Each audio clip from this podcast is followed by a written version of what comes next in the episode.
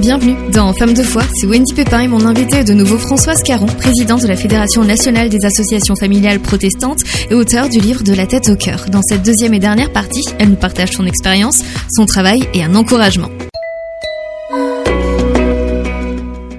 Justement, comment ça se passait concrètement à, la maison avec euh, vos enfants à vous et euh, les, enfants et adolescents que, vous accueillez?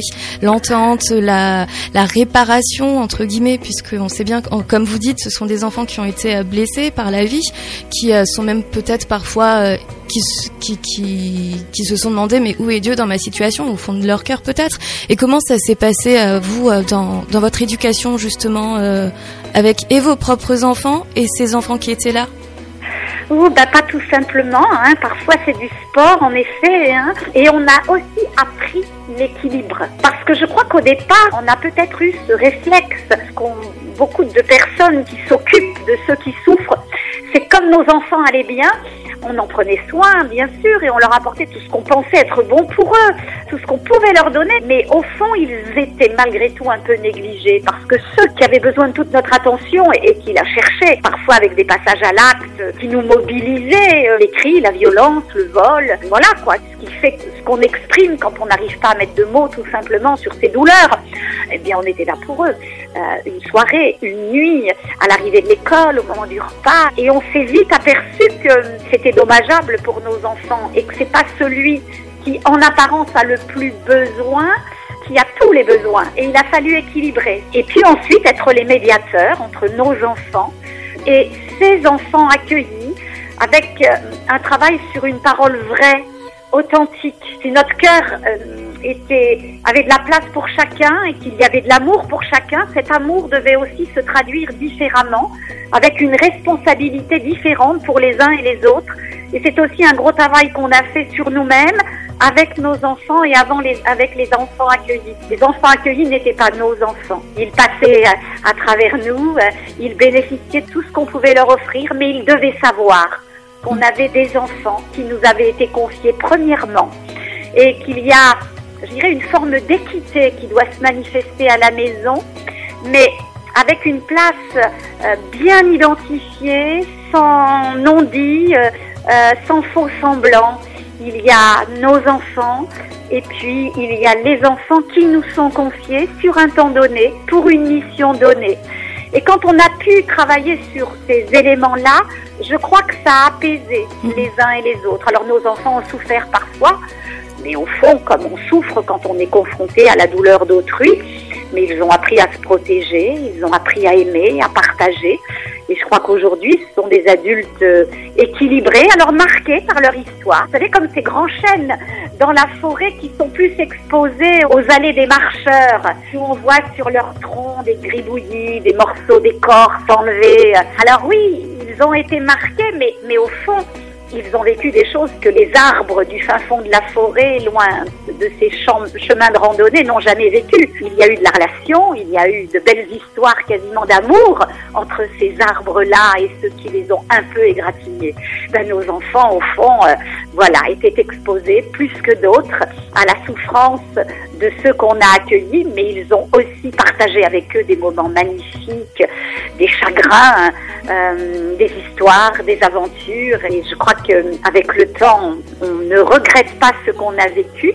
On a appris à le vivre autrement et on a envie un peu de transmettre aussi ces, ces petites clés qui font que l'amour ne suffit pas. Il y a aussi des règles psychologiques, familiales à poser pour être blessé le moins possible. Ouais, comme vous dites, au final mettre un cadre en fait. Un cadre, voilà, et puis et puis ne pas se tromper sur ce qu'est aimer l'autre, partager euh, de son pain, de son toit. Euh, euh, voilà, ces règles qui font qu'on peut bien vivre ensemble et ça vaut dans la famille, ça vaut dans, une communauté, ça vaut dans la société. Mm, mm. Vous qui êtes la présidente de la Fédération nationale des associations familiales protestantes, comment ça se passe? Par exemple, votre rapport par rapport à tout le côté ministériel, avec les parents peut-être, des enfants qui vont être placés, c'est comment exactement? Alors, euh, la mission des associations familiales protestantes, euh, membres de l'Union nationale des associations familiales, est une mission euh, pour la fédération de défense et de représentation des familles, donc dans, auprès des pouvoirs publics. Donc, on essaye plus de faire entendre la voix des familles, hein, avec justement toutes leurs problématiques, tous leurs besoins. et puis, puisqu'on est protestants et qu'on représente, je dirais principalement les familles protestantes évangéliques, mais pas que, hein, celles qui se retrouvent dans nos valeurs, ben, bien sûr, on a des choses à défendre, euh, notamment que le modèle le plus favorable pour l'épanouissement de l'enfant, ben, c'est le mariage entre un homme et une femme. En fait, c'est pouvoir remettre, je dirais, à l'honneur, rendre visible de nouveau tous les repères qui font que même si dans les faits, dans la réalité, c'est compliqué et, qu'il faut qu'on puisse vivre ensemble avec aussi toutes ces réalités de terrain euh, spécifiques à chaque être humain et à ses choix. Euh, ça n'empêche pas de promouvoir le modèle et de donner des repères qui permettent aux enfants et aux familles, si elles le souhaitent, de sortir parfois de situations tellement douloureuses qu'au départ elles pensent qu'elles les ont choisies avec un avis éclairé et puis elles se rendent compte vite que ça les conduit à la dépression, à l'échec, à la violence, au tourment, à l'angoisse. Donc nous, on est là au fond pour rappeler hein, qu'il y a des modèles qui font euh, qu'une famille peut être solide. Et puis l'autre élément, c'est qu'ensuite, au-delà de ces grands discours hein, importants et de ces repères qu'on a envie de rappeler, euh, il, y a, ben, il y a les actes concrets sur le terrain. Donc euh, la Fédération des associations familiales protestantes rassemble des associations locales adossées à nos églises et là, elles traduisent en actes ces valeurs, hein, en prenant soin des femmes battues, par exemple, des personnes plus fragiles, par une entraide familiale, de l'aide alimentaire, vestimentaire, par de l'accompagnement à la parentalité, par des actions de prévention pour les jeunes.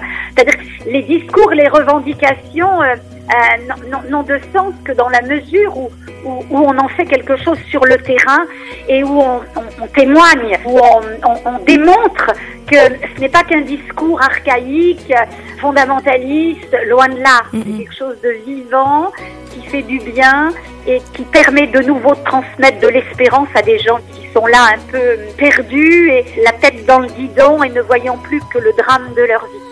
Donc voilà, ça se traduit concrètement par l'animation du réseau et bien sûr adossé euh, à des églises qui ont envie de traduire leur foi en actes, qui ne sont pas uniquement voilà des, lieux où on parle religion, mais où la religion change la vie de celui qui a la foi et elle se traduit sous forme de plus-value au fond hein, dans, mm, mm. dans, nos villes et villages, dans nos cités, dans nos quartiers. Mais au final, c'est exactement ce que Dieu nous demande à travers l'apôtre Jacques quand il nous demande de traduire notre foi par, euh, par des actes. Et c'est ça, c'est vrai. Le, discours, il peut être très beau, il peut être, euh, c'est la vitrine en fait. Mais euh, une fois qu'on eh entre, il faut en effet que.